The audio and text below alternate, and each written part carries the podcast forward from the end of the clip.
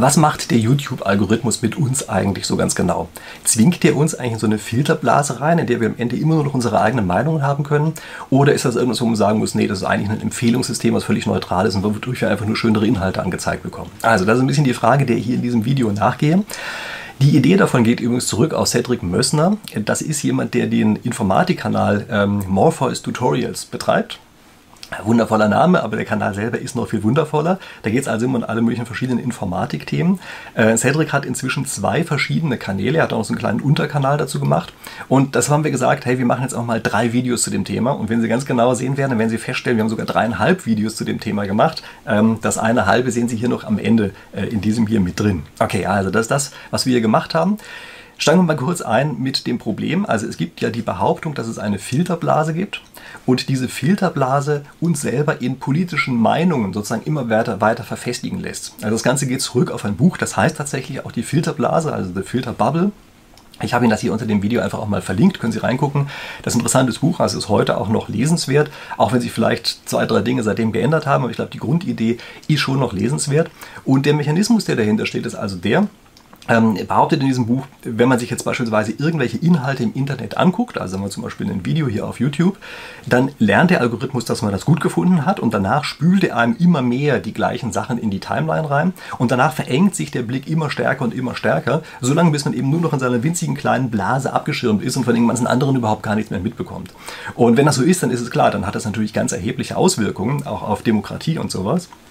Einfach deshalb, weil man plötzlich andere Meinungen gar nicht mehr mitbekommt und sich sozusagen immer nur noch elektronisch verstärkt in seiner eigenen Meinung irgendwie sonnt und gar nicht mehr aus seiner Komfortzone in irgendeiner Form rauskommt. Ja, also das ist diese Theorie der Filterbubble.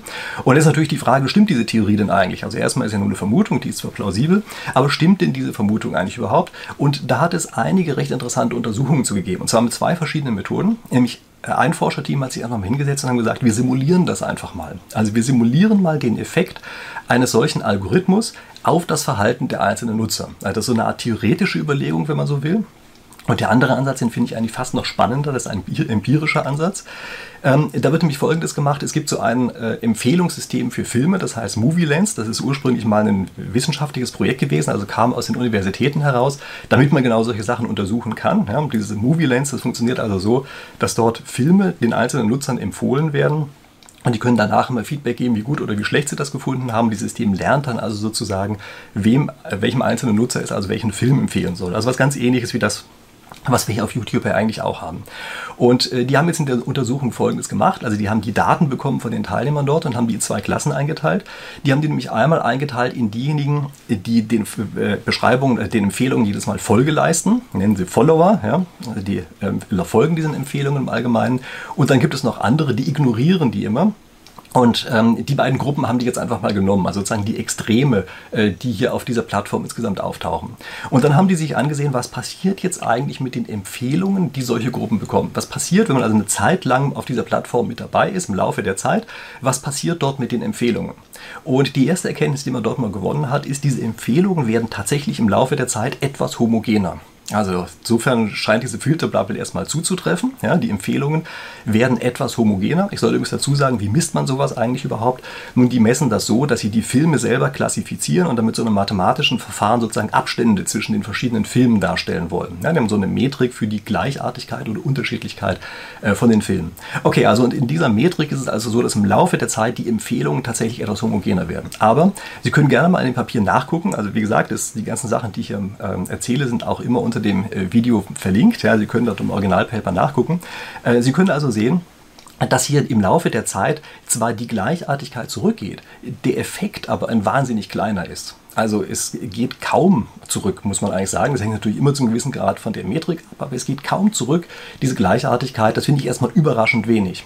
Und dann gibt es einen anderen Effekt, und der ist viel, viel überraschender, nämlich wenn Sie sich ansehen, wer konsumiert eigentlich im Laufe der Zeit den gleichartigeren Inhalt. Sind das die Ignorierer oder sind das die Follower? Und dann stellen Sie fest, die Ignorierer werden stärker gleichartig als die Follower. Also bei den Followern ist das Ganze so, dass die unterschiedlichere Inhalte konsumieren als diejenigen, die das Empfehlungssystem komplett ignorieren. Also ganz erstaunliche Sache erstmal. Genau das Gegenteil von dem, was dieses Buch The Filter Bubble eigentlich sagt. Ja?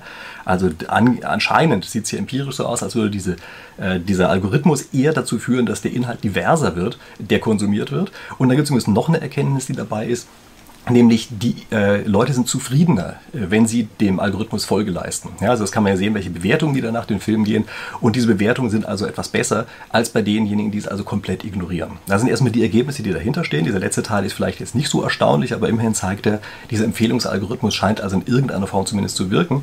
Und jetzt muss man sich fragen, wie kann man das eigentlich inhaltlich rechtfertigen? Also kann man das plausibilisieren, dass, das, äh, dass dieser Algorithmus dazu führt, dass die Leute also einen diverseren Inhalt sich angucken.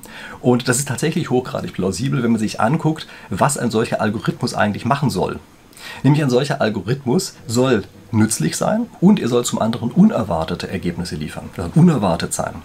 Ähm, das ist klar, denn stellen Sie sich also vor, Sie mögen beispielsweise den Film Terminator 1, dann werden Sie sicherlich selber darauf kommen, dass Ihnen Terminator 2 auch sehr gut gefallen wird. Ja, also da braucht man eigentlich keinen Empfehlungsalgorithmus dafür.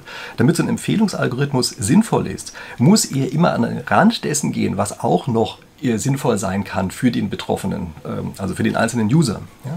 Das bedeutet also, die Überraschungen sind das eigentliche, was so ein, ähm, so ein Recommender-System am Ende sinnvoll werden lassen.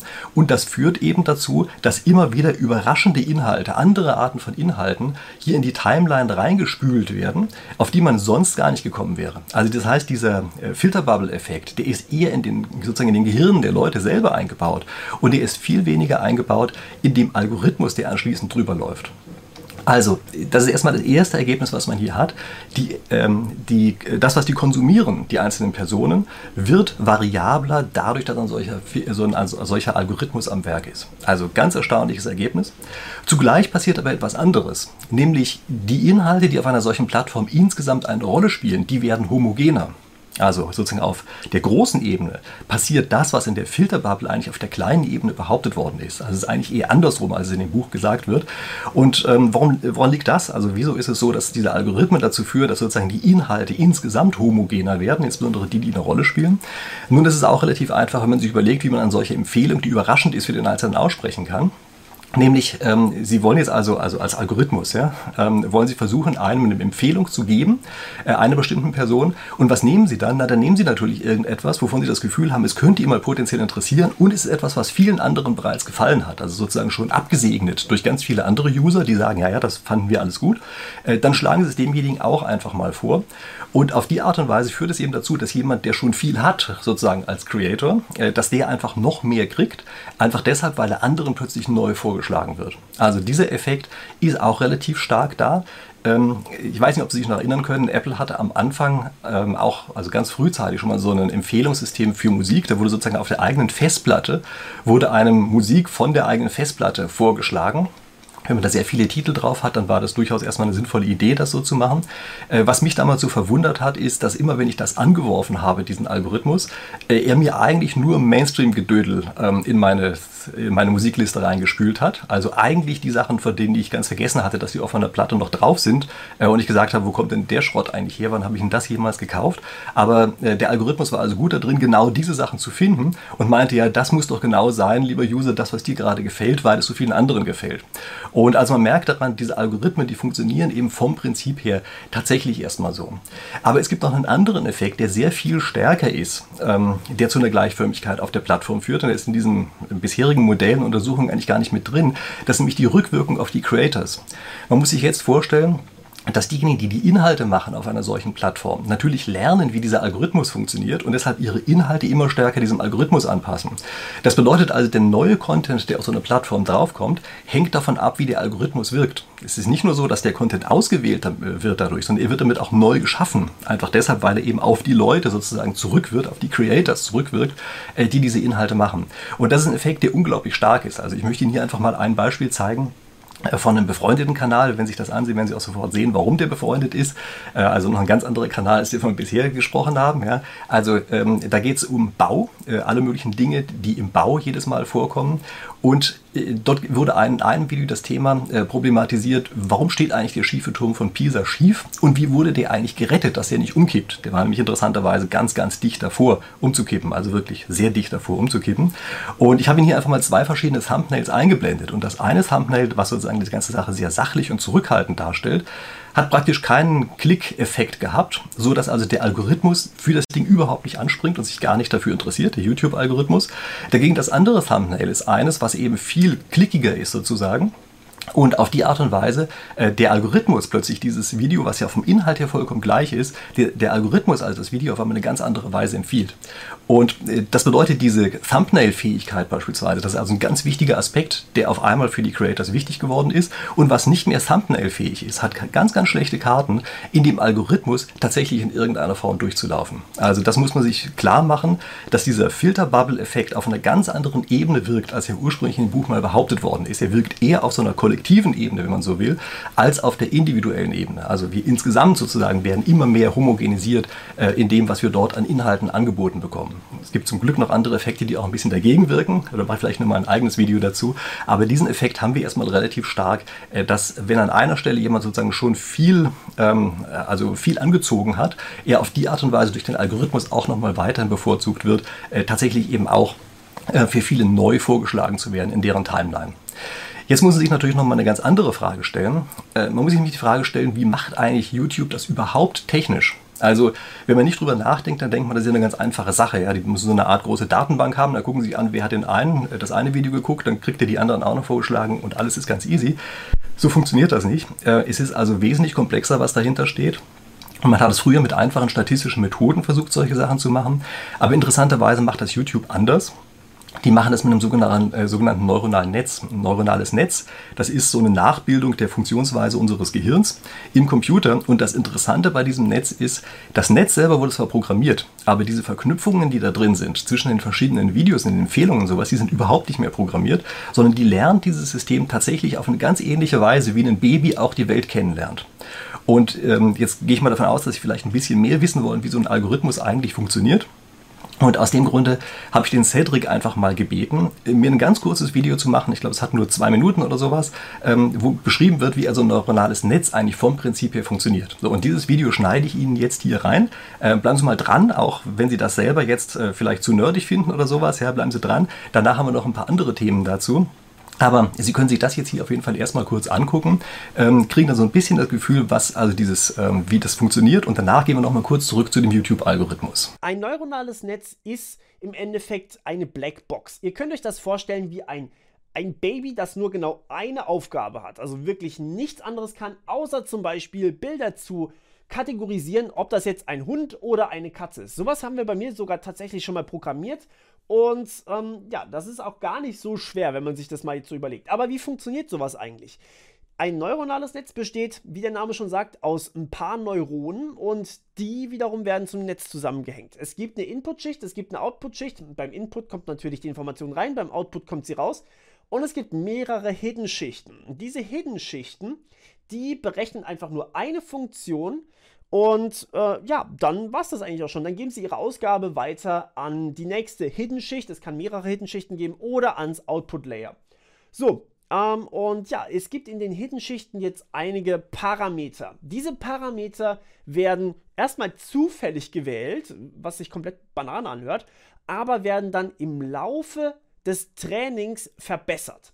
Und das ist jetzt der riesige Unterschied zu normalen Algorithmen. Denn ja, normale Algorithmen, die schreibt man halt einfach und dann hat man so ein Ding, was immer dieselbe Lösung ausspuckt. Und ein neuronales Netz wird trainiert. Das heißt im Endeffekt wirklich wie ein kleines Babygehirn wird das Ding trainiert, ob das jetzt eine Katze oder ein Hund ist. Das heißt, wir packen da jetzt erstmal eine Katze rein in den Input. Also wir nehmen wirklich jeden einzelnen Pixel. Ihr könnt euch wirklich die Inputs als einzelne Pixel vorstellen. Das heißt, wir haben hier ähm, in dem Fall vielleicht, wenn das ein Full HD-Bild ist, haben wir 1920 mal 1080 Input ähm, Neuronen sozusagen und die geben wir dann weiter an die Hidden-Schichten, die berechnen irgendwas und die geben das wieder weiter an mehrere Hidden-Schichten und am Ende kommt eben im Output raus, ob das eine Katze ist oder ein Hund. So, wie gesagt, am Anfang werden diese Hidden-Schichten ihre Parameter komplett zufällig wählen. Das bedeutet, euer Netz ist komplett stumpf und dumm, ja? Das weiß gar nichts. Das heißt, am Anfang wird euer Netz zufälligerweise jetzt halt behaupten, jo, das Ding ist ein Hund. Obwohl es natürlich offensichtlich eine Katze ist. Das heißt, wir haben hier einen Fehler. Und diesen Fehler, den teilen wir dem Netz mit, indem wir vorher bestimmen, ob dieses, ob dieses Bild jetzt hier eine Katze oder ein Hund ist. Das heißt, wir müssen quasi die Daten vorher labeln. Wir müssen dem Ding einen Namen verpassen. Wir müssen sagen, das ist eine Katze. Und ähm, ja, dann sagen wir dem Netz also, okay, das war kein Hund, das war eine Katze, also hast du 100% Fehlerrate und zwar bei beiden Neuronen. Mach mal besser. So, und dementsprechend, naja, den Fehler, den geben wir jetzt dem Netz wieder und das Netz berechnet sich intern neue Parameter, basierend auf diesem Fehler, den es eben gerade hatte. Es heißt, also das heißt, es macht quasi Backpropagation, ja. Das heißt, es wird hier quasi der Fehler repariert und verbessert. So. Und ja, dann machen wir das von mir aus noch ein zweites Mal. Dann kommt halt raus, okay, das ist zu 80% vielleicht nur uns. Dann sagen wir dem Netz, nein, das ist immer noch eine Katze. Und dann lernt das Netz nochmal und das machen wir jetzt halt von mir aus 32 Mal. Das ist so eine Standardzahl. Und tatsächlich machen wir das nicht nur mit einem Bild, weil Katzen sehen ja auch nicht immer gleich aus. Ich meine, das ist eine süße Babykatze. Es gibt auch ganz komische Katzen, die vielleicht Hunden eher ähnlich sehen. Und deswegen machen wir das eben nicht nur mit einem Bild, sondern mit ein paar tausend Bildern. Und dann ist das Netz relativ schlau irgendwann mal, aber es kann halt wirklich nur genau diese eine Sache. Mehr kann es aktuell nicht. So, nachdem Sie jetzt hier gesehen haben, wie mal vom Prinzip her ein neuronales Netz funktioniert, gucken Sie jetzt noch mal ganz kurz auf der High-Level-Ebene an, wie, wie, funktioniert dieses Netz eigentlich äh, bei YouTube. Nun, da ist diese Geschichte so, da gibt es erstmal ein, ein Netz, tatsächlich zwei Netze, die hintereinander geschaltet sind. Die Details dazu hat der Cedric in einem anderen Video noch mal klarer gemacht. Also ich verlinke Ihnen das ja, wie gesagt, können Sie sich dann mal angucken. Ähm, aber es sind zwei Netze hintereinander geschaltet und das eine dampft sozusagen das Ganze erstmal runter aus dem Riesen, aus dem Riesenangebot, was überhaupt da ist, auf eine kleinere Anzahl, so ein paar hundert. Und ein weiteres neuronales Netz äh, dampft das dann nochmal runter, bringt es in eine Reihenfolge. Das ist das, was Sie normalerweise in den Vorschlägen sowohl auf Ihrer Startseite als auch rechts neben diesen Videos jeweils sehen können. Diese Reihenfolge, die wird durch das zweite neuronale Netz bestimmt. Und Sie müssen sich jetzt einfach die, sozusagen die Bedeutung von der ganzen Sache nochmal auf der Zunge zergehen lassen. Also solche neuronalen Netze, wie gesagt, die bilden ein Gehirn nach.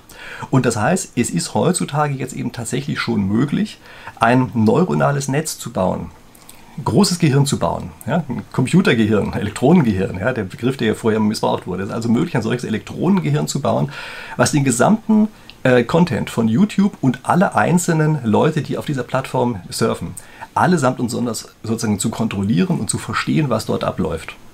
Und das ist etwas, was man sich wirklich auf der Zunge zergehen lassen muss. Das ist überhaupt nicht trivial, dass das so ist, sondern das hat eine unglaubliche, ähm, ja, unglaubliche Auswirkung. Ja? Wenn man sich einfach vorstellt, dass solche Sachen jetzt auf einmal gehirnähnlich möglich geworden sind. Also man kann das für meine Begriffe überhaupt nicht überschätzen, diese ganze Sache.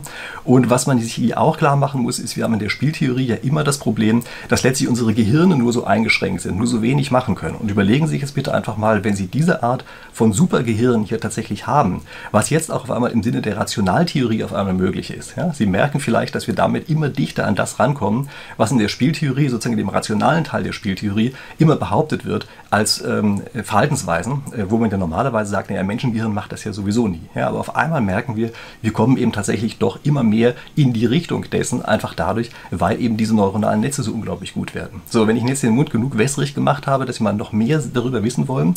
Wie gesagt, äh, Cedric hat zwei verschiedene Videos dazu gemacht. Er hat ein relativ langes Video gemacht, ungefähr eine halbe Stunde in dem er erklärt, wie der YouTube-Algorithmus mit diesen beiden hintereinander geschalteten neuronalen Netzen relativ genau funktioniert. Das hat YouTube selber veröffentlicht, aber er hat das da ganz gut dargestellt, sodass man es in einer halben Stunde verstehen kann, was dort los ist. Und dann hat er nochmal auf seinem Zweitkanal also auf dem Morpheus Vlogs, ja, äh, dort hat er dann nochmal erklärt, welche Auswirkungen hat das eigentlich auf die Creators, also das, was ich jetzt zwischendurch auch schon mal kurz angesprochen habe. So, jetzt ähm, würde mich mal eine andere Sache interessieren. Mich würde mich mal interessieren, bin ich eigentlich auch auf diese Art und Weise zu Ihnen irgendwann mal in die Timeline gespült worden? Also wie haben Sie das hier eigentlich gefunden, was Sie jetzt hier gerade sehen oder vielleicht, wenn Sie meinen Kanal schon länger abonniert haben? Wie haben Sie mich jedes Mal äh, jemals gefunden? Und ich vermute mal, es liegt daran, dass ich so ein Beispiel für die Dinge bin, die einem so sozusagen am Rande der bisherigen Filterbubble reingespült worden sind und Sie auf die Art Weise hierher gefunden haben. Und äh, wenn Sie jetzt weiterhin hier geblieben sind, dann ist ja ein Indikator dafür, dass Ihnen das offenbar ganz gut gefällt. Also daher schreiben Sie einfach mal rein, wie sind Sie eigentlich hierher gekommen auf meinen Kanal? Wie empfinden Sie eigentlich diesen YouTube-Algorithmus? Ist das tatsächlich etwas, was eher Ihnen interessante neue Sachen reinspült? Ähm, oder ist es etwas, wo Sie sagen würden, nein, das verengt eigentlich die eigene Sichtweise? Also es wäre vielleicht auch interessant mal zu sehen. Wie gesagt, ich hoffe ja, dass ich auf ähm, zu, zu den interessanten Teilen gehöre, die irgendwann bei Ihnen reingespült worden sind. Ähm, falls das so ist und Sie noch nicht abonniert haben, dann ist jetzt natürlich der entsprechende Zeitpunkt dafür da. Drücken Sie bitte auf die Glocke. Beim Cedric erfahren Sie, warum diese Glocke eigentlich so fürchterlich wichtig ist, aber das nur am Rande. Und ansonsten freue ich mich, dass wir uns hier in der nächsten Woche wiedersehen. Bis dahin.